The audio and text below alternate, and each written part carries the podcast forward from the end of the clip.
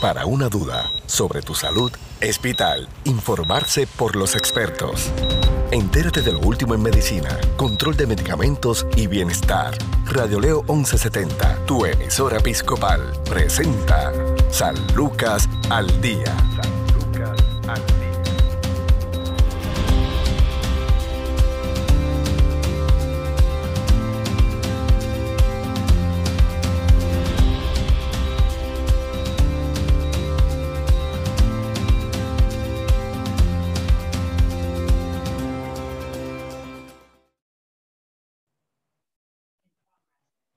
Tal amigos? Les saluda Sandra Torres Guzmán en otra edición de San Lucas al Día, un programa del Sistema de Salud Episcopal. Hoy nos acompaña la trabajadora médico-social de Oficio y Home Care San Lucas, Gabriela Morales Cruz. Saludos Gabriela, bienvenido una vez más aquí a San Lucas al Día. Saludos Sandra, un placer de estar aquí contigo nuevamente y de llevar temas tan importantes como el que vamos a discutir hoy a todos nuestros radio oyentes. Son temas, ¿verdad?, que debiéramos de conocer porque son procesos que nosotros atravesamos, ¿verdad?, en nuestro periodo de vida. Así que va a ser un tema bien interesante y los invito a que se queden aquí conectados con nosotros. Excelente. Y vamos a hablar sobre la integración, la familia y su integración en el cuidado del adulto mayor. Parece fácil, pero es el eje de muchas controversias familiares y va lamentablemente o en beneficio o en detrimento de ese paciente. Siempre pongo el ejemplo de que de una misma madre pueden salir 10 hijos. A la hora de la verdad, si dependiendo, verá cómo, cómo fue ese entorno familiar, eh, o dedocráticamente, o, esa, o ese hijo o esa hija que permanece más cerca del hogar o dentro del hogar, es que eh, eh, termina, ¿verdad?, encargándose del cuidado total de, ese paciente, de ese ser querido. O sea, se convierte en el cuidador primario eh, y lamentablemente son pocas las familias que tienen un plan en el que puedan distribuirse las tareas, incluyendo pues ese cariño que también se expresa, se, se fomenta a través de la relación entonces de cuidador y paciente. Gabriela, ¿cuáles son los beneficios de la integración familiar y apoyo en los cuidados del adulto mayor? Pues mira, Sandra, acertando, no hay un modelo específico, ¿verdad?, de cómo trabajar, eh, ¿verdad?, esos procesos en la familia. Así que la clave de esto es una comunicación efectiva, dialogar todo lo que ¿verdad? Tenga que ver relacionado a ese paciente y, ¿verdad? Llegar a un consenso por el bienestar de ese adulto mayor. Así que la familia tiene un importante papel de apoyo, tanto ofreciendo esos afectos y colaborando en los cuidados de ese paciente. Y cuando hablamos de cuidado, aquí nos referimos a lo que es la seguridad de ese paciente, el aseo, la higiene ambiental, lo que es su alimentación, el cumplimiento de tratamientos médicos, entre otras cosas. Así que al llegar a la etapa del adulto mayor, se ven enfrentados muchísimos cambios y pérdidas también, ¿verdad? Porque en el transcurso de vida de ese paciente pueden ocurrir pérdidas de sus mismos hijos, de sus hermanos, de, de familiares a los que quieren mucho. Algunos de estas personas son de estas son la disminución de la visión, o sea, que ellos sufren estos cambios de visión, de habilidades cognitivas, como es en ocasiones la pérdida de memoria o condiciones de salud mental, eh, entre otras. También ocurre lo que es la independencia al no poder en muchas ocasiones valerse por sí mismo o hasta llegar a, a no poder manejar el dinero y necesitar la asistencia de ese familiar. Así que debido a las circunstancias propias de estos cambios que surgen en la tercera edad, ellos necesitan y requieren de una familia que los apoye y los sostenga. Existen algunos beneficios de la ayuda, así que se debe tomar en consideración eh, ayudar a que ellos se sientan queridos o importantes que vamos a mantener lo que es es esa inclusión social, ya, ya los tienen, reforzarlos. También deben de facilitar que reconozcan en ellos lo que son esas fortalezas y habilidades mediante alguna actividad que sea del interés de esa persona, ya sea física, mental, ¿verdad? Dentro de lo que se pueda, siempre tomando en, cuenta lo que son los propios límites de esa persona. Lograr hacerles saber que los admiran y, y lo que han aprendido de ellos, tanto de las mejores épocas y de las no tan buenas. También exhortamos a que ayuden a traer a la memoria esos recuerdos agradables que pasaron en familia y contribuir en el proceso de diagnósticos y terapéuticos para los profesionales de la salud, que ahí, ¿verdad? Es donde siempre recomendamos que si hay algún tipo de, de dudas o requieren de algún apoyo, existen estos programas como el nuestro, que tenemos un equipo multidisciplinario que a la vez que surge esa necesidad, el médico primario activa a, ¿verdad? junto con el plan médico lo que es el equipo de honquear o de hospicio, dependiendo de la necesidad de ese paciente. Y nosotros, ¿verdad? Los vamos guiando en el proceso. Teniendo en cuenta los beneficios de la familia ante las pérdidas propias de esa tercera edad, la idea de los adultos mayores de verse abandonados por sus familiares puede generar síntomas negativos en ellos como temores, lo que es la angustia hasta llegar a correr el riesgo de llegar a sumergirse en una tristeza, en una depresión, aislarse socialmente, entre otras cosas. Así que por ese motivo debemos de brindarle la atención e integración necesaria para poder darles a nuestros adultos mayores la vejez digna que ellos se merecen. Cuán importante es que el familiar esté educado en la condición que tiene el adulto mayor, porque es decir, mm, es los cuidados de salud son en el hogar, pero es el paciente, es el cuidador quien tiene que darle esa atención inmediata.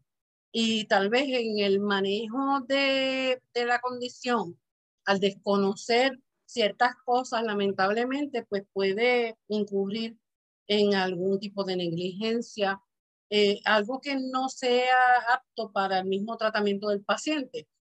Entonces, pues estamos hablando muchas veces de que esta relación entre cuidador y paciente, la mayor parte de las veces es una relación familiar, ya sea hijo, hija, ya sea el cónyuge, ya sean hermanos o los mismos padres, que la mayor parte de las veces, ¿verdad?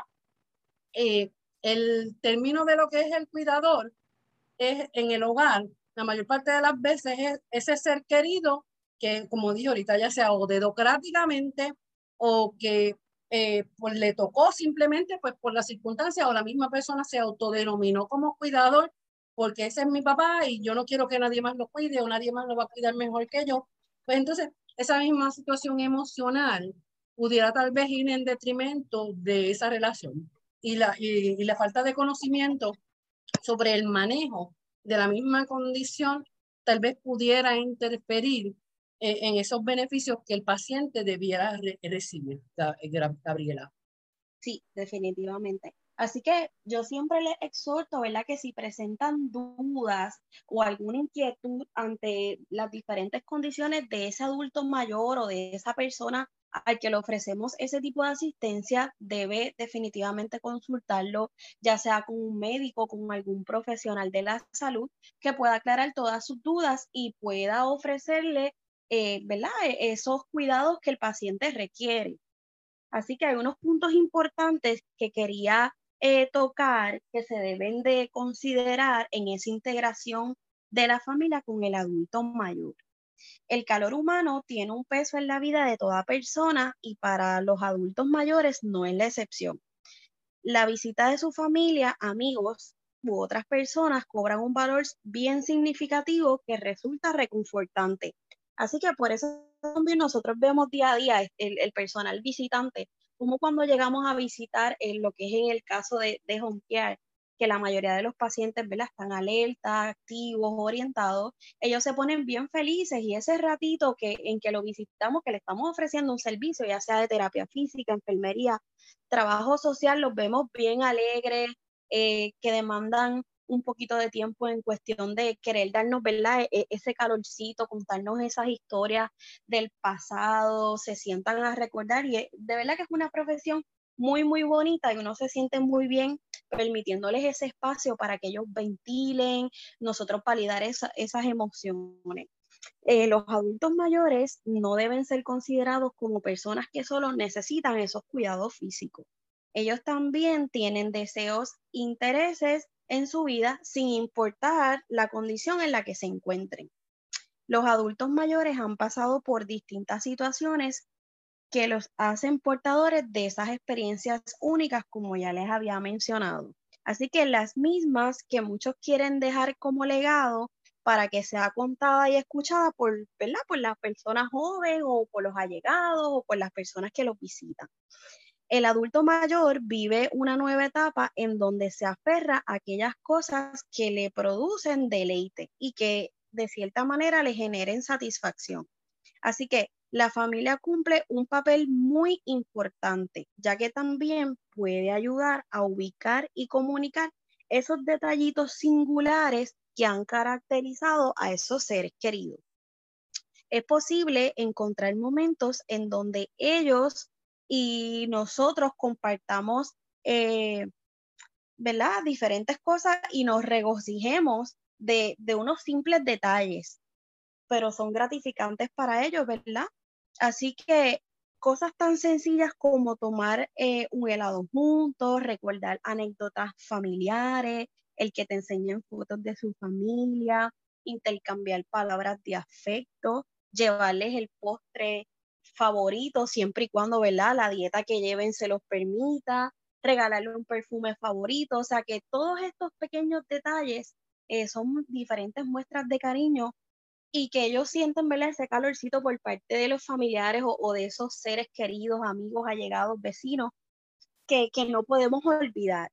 Así que todos poseemos, todos podemos mejorar la calidad de vida de estas personas. ¿Cómo lo logramos?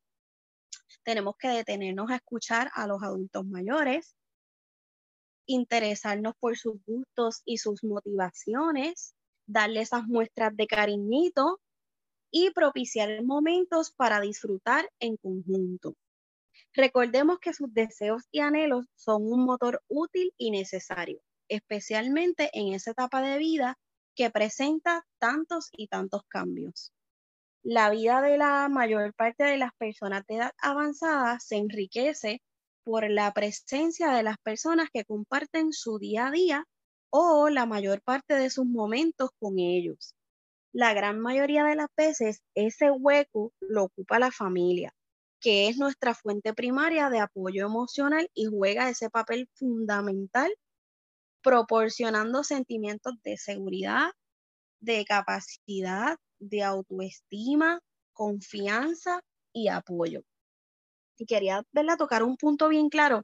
Hay épocas en el año donde se sienten más las ausencias ¿verdad? Cuando nosotros visitamos en, estas épocas este, festivas, lo que es Navidad, el Día de Reyes, la víspera, ¿verdad? nuestro servicio nunca, nunca frena, o sea, nosotros estamos trabajando 24/7 por nuestros pacientes y, y, vemos en esas épocas en específico donde aumenta la soledad de los pacientes que quizás no tienen a la familia cerca. Podemos ver también o percibir ese aumento en el sentimiento de la unión con las personas que los rodean, o sea, que vemos eh, estas personas que pueden estar solitas o vemos estas personas que la familia se ocupa, eh, les muestra ese apoyo, están ahí para ellos.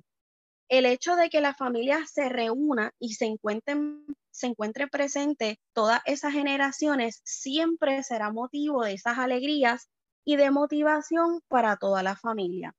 En conclusión, esas relaciones familiares tienen una gran importancia para el bienestar de los mayores.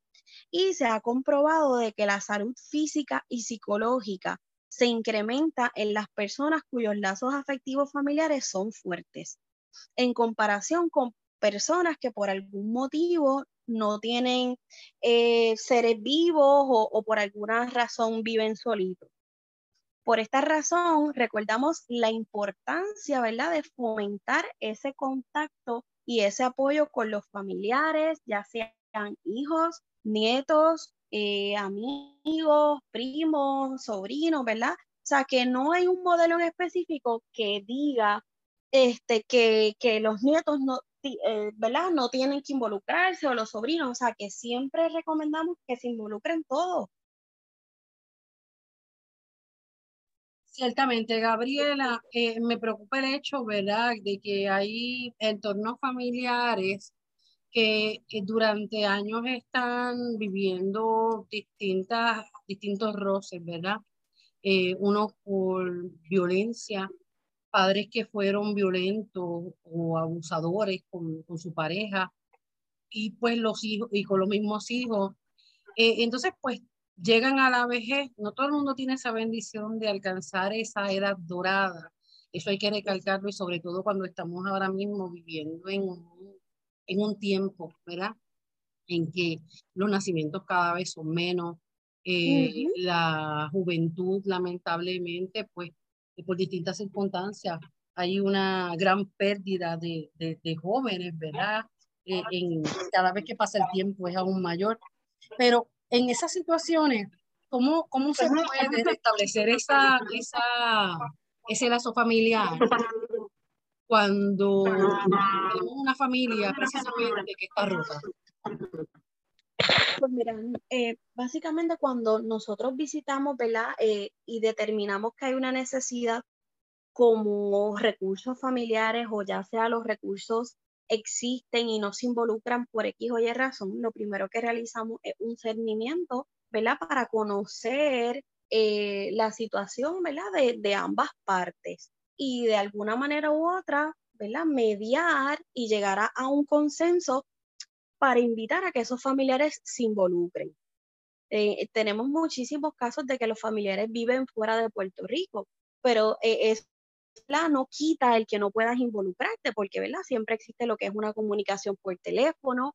Eh, tenemos muchos hijos responsables que quizás por X o Y razón, por empleo u otras situaciones, no pueden estar aquí, pero de la mano de nosotros eh, conseguimos recursos privados para el cuidado de esos pacientes y garantizar el que no le falte la seguridad, eh, la alimentación, los tratamientos médicos. Ahora, si no logramos ¿verdad? llegar a, un happy medium, por decirlo en arroz y habichuela, pues estos casitos se trabajan con agencias fiscalizadoras donde sean estas agencias que determinen un plan de cuidado para ese paciente.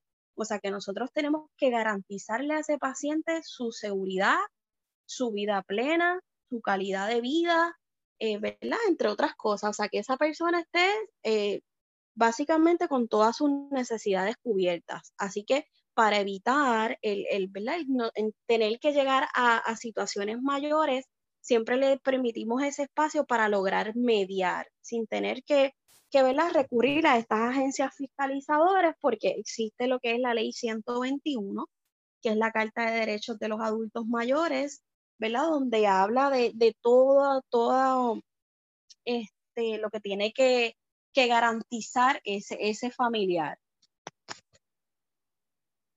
Claro, vimos esta, esta situación puntualizarse, Gabriela, luego del huracán María, eh, donde muchos muchas personas, ¿verdad? Muchas familias eh, se fueron por distintas circunstancias.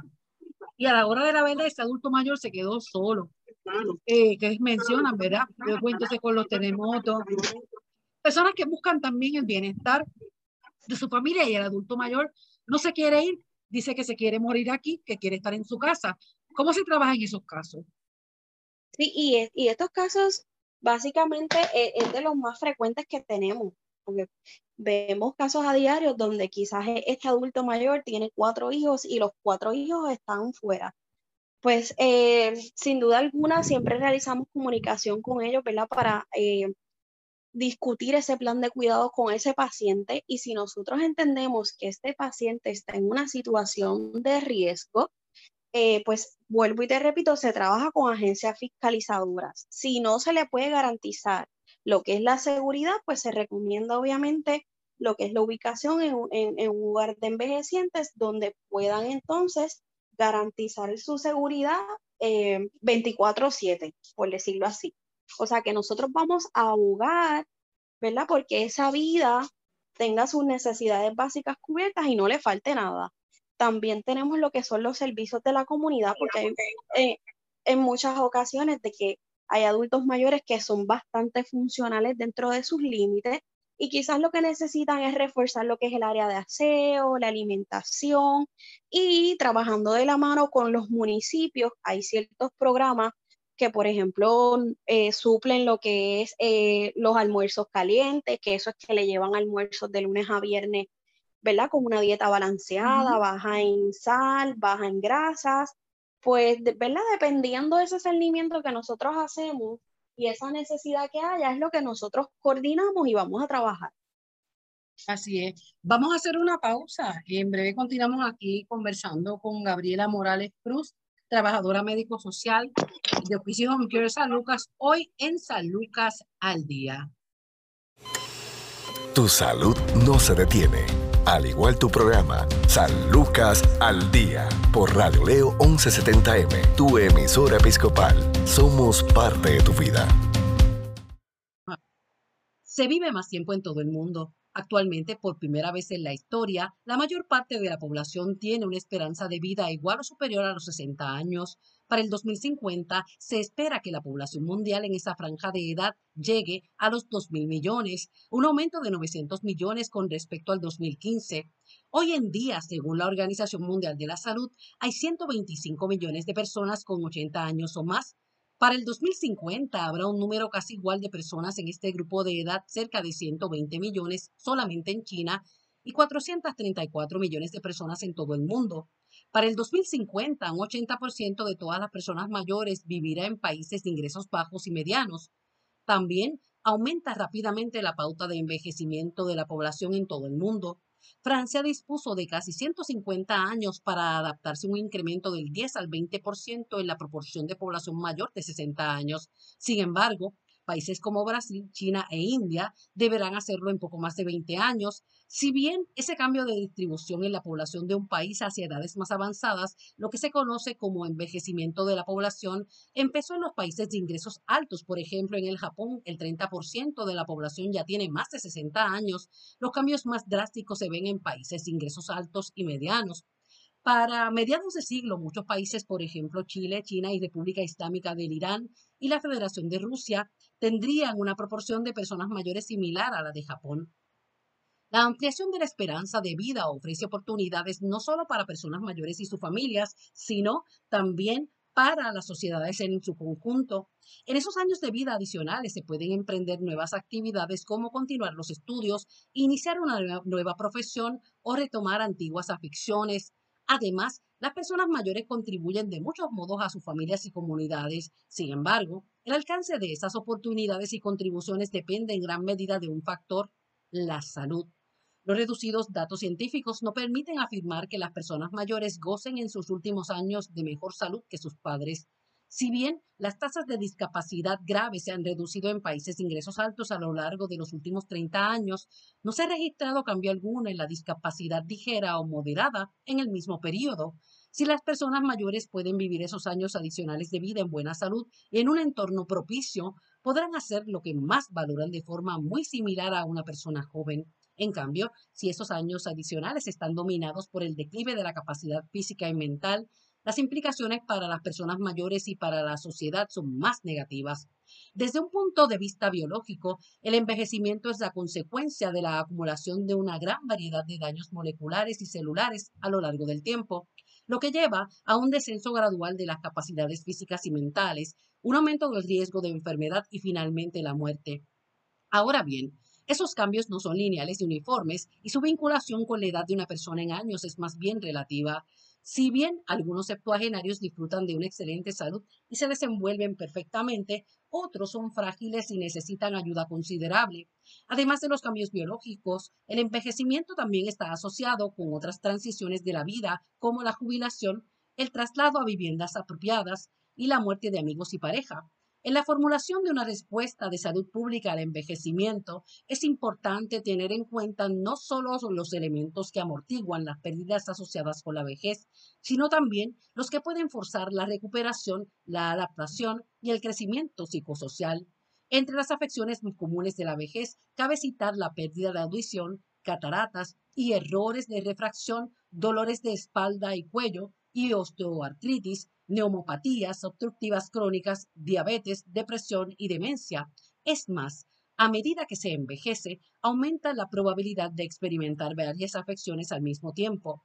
La vejez se caracteriza también por la aparición de varios estados de salud complejos que suelen presentarse solo en las últimas etapas de la vida y que no se enmarcan en categorías de morbilidad específicas. Normalmente, esos estados de salud se denominan síndromes geriátricos. Por lo general, son consecuencia de múltiples factores subyacentes que incluyen, entre otros, fragilidad, incontinencia urinaria, caídas, estados delirantes y úlceras por presión. Por eso al llegar a la vejez, el entorno y el apoyo familiar es muy importante para el bienestar emocional del adulto mayor. Esto es San Lucas al Día. Informarse sobre el cuidado de tu salud es sentirse seguro. Continúa su programa de especialistas San Lucas al Día, también a través de radioleo1170.com.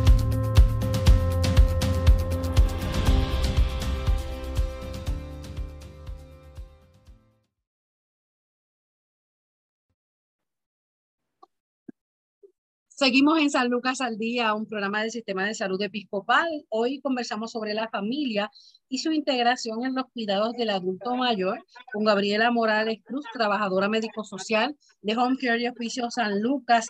Gabriela, la pregunta es, ¿cómo integrarse en los cuidados del adulto mayor adecuadamente? Pues mira, Sandra, si no hay una situación de emergencia eh, tómese un, ¿verdad? el familiar debe de tomarse un tiempo para ponerse de acuerdo en esas posibles decisiones que hay para tomar eh, referente a este adulto mayor. También siempre recomendamos lo que es compartir información, así que debe de compartir todas esas novedades, eh, las atenciones del adulto mayor, se debe también organizar lo que son reuniones familiares, siempre es bueno escribirle un mensaje al hermano, al primo, al sobrino, a, la persona que también se está involucrando en los cuidados, puede ser a través de una llamada, nos hemos tomado, eh, topado con muchos casos de que vamos y tienen una pizarrita o llevan una bitácora, una libreta, carpeta, donde escriben diariamente qué es lo que se realiza, ¿verdad? Con ese paciente o cuáles son los medicamentos que, que se tomaron, etcétera. Esto nos ayuda mucho, porque también hemos visto casos donde vamos a, a una residencia a visitar y hay varios hijos ofreciéndole los cuidados y comentan, no, eh, desconozco esa información porque se encarga mi hermano. Y ahí es donde, ¿verdad? nos tomamos e, el chance de, de, orientarlos, de que, mira, usted también debe de, de compartir, ¿verdad? E, esa información con su hermano para todos estar en la misma página porque quizás se involucran en los cuidados, pero desconocen quizás a veces de, mucha información, de, medicamentos, de tratamientos, de citas, así que, que es bueno involucrarse en su totalidad. Así es. Y entonces, em, en ese aspecto también es, es, sumamente importante porque como mencionas, empiezan a pasarse la papa caliente y hay otro detalle también es que por, por, a veces por costumbre o porque el cuidador mayormente primario pues está todo el tiempo con, con ese ser querido y aunque los otros que ven, van y vienen, comparten de vez en cuando, para aliviar un poco, ¿verdad? Porque son familias que tienen otro compromiso. Eh, entonces, pues eso que mencionas, siempre hay alguien que lleva una bitácora, siempre hay alguien que lleva un detalle de todos los medicamentos, de los cuidados. Entonces, pues ese es el problema, que cuando el paciente en sí pudiera necesitar algún, alguno de los servicios, o por ejemplo, hay familiares que eh, dicen, ay, yo no me atrevo a hacer eso, se pone nervioso, eh, sobre todo cuando están cambiándolo. Eh, hay, hay, que cambiarlos, ver a cada dos horas de posición para evitar que les dé, eh, se les surjan, ¿verdad? Úlceras, otras heridas en la piel. eh, hay también que, limpiar el, el, dispositivo también que se le pone a algunos de los pacientes para comer. Esas son muchas cosas que eh, no todo el mundo tiene la destreza o la fortaleza emocional para atender a un ser querido que llega a esas circunstancias, sobre todo cuando están eh, en el área de hospicio. definitivo, pero estas destrezas tiene que usted conocer que esto se desarrolla, porque ninguno de nosotros nace sabiendo. Así que cuando yo visito y veo que hay quizás unas lagunas en algún área en específica, ahí entonces yo refuerzo, ¿verdad? Con, ese clínico, por ejemplo, si es una lesión de piel y yo veo que, que no lleva los cuidados que ameritan, pues entonces ahí reforzamos esa área, igualmente la alimentación, lo que es la gastrostomía, colostomía, que nos ha pasado que visitamos y la persona le pusieron este, una colostomía reciente y desconoce quizás de cómo limpiarla o etcétera. Y ahí es donde, ¿verdad? Entran programas como el nuestro a reforzar esas áreas a, paciente y, familiar. ¿verdad? Para nosotros asegurarnos de, de dejarlos educados y garantizar de que ese tratamiento que él va a recibir es, el adecuado. Así es. Bueno, eh, Gabriela, durante los cuidados e integración familiar con ese adulto mayor pueden surgir conflictos. Ya finalmente para puntualizar la importancia de la integración familiar en ese cuidado del adulto mayor, ¿cómo podemos integrarlo? Ya repasaste, ¿verdad? Pero puntualizar cómo nosotros entonces podemos integrar a pesar de, estos conflictos que pueden surgir precisamente o directamente de la misma situación de, del cuidado directo. Sí, definitivamente los conflictos siempre van a surgir, ¿verdad? A través de, de este camino. Así que esos familiares están viviendo una transición completamente nueva y lo más probable, ellos están luchando contra esas condiciones crónicas del adulto mayor sin un modelo de cómo trabajar juntos. Así que por eso siempre les recordamos que son capaces de resolver, ¿verdad? Todas las diferencias y todas esas lagunas para lograr, ¿verdad? Eh, un tratamiento efectivo o una intervención efectiva. Los familiares también pueden enfrentarse a lo que son esas transiciones emocionales y despiertan sentimientos, ¿verdad? Dentro de ellos. Eh, muchas veces no estamos eh, preparados para ver a, nuestros seres queridos comprometerse e, en, salud, los vemos envejecer, ¿verdad? Diariamente y esto causa diferentes eh, reacciones, malestares y, ¿verdad? Por eso es que surgen los conflictos.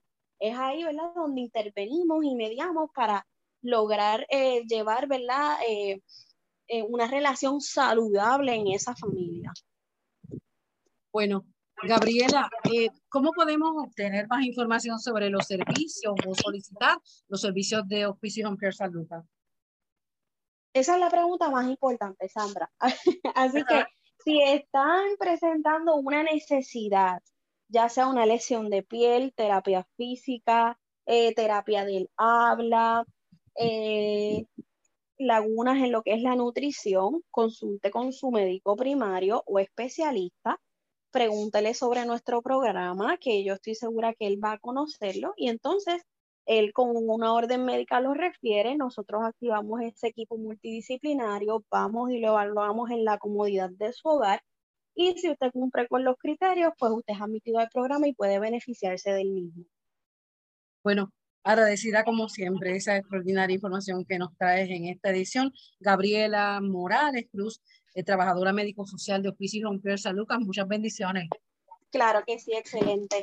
Bueno, hasta aquí esta edición de San Lucas al Día. Sintonícenos de lunes a viernes de 1 a 2 de la tarde por aquí por Radio León 1170M, Radio León 1170.com y a través de las plataformas Spotify Anchor puede encontrar decenas de programas sobre temas interesantes de salud de aquí, de San Lucas al Día. Bendiciones. Si desea más información sobre su programa San Lucas al Día, puedes encontrarnos en Facebook, Radio Leo 1170M o en Centro Médico Episcopal San Lucas. Haga sus anotaciones y conéctese con su programa San Lucas al Día.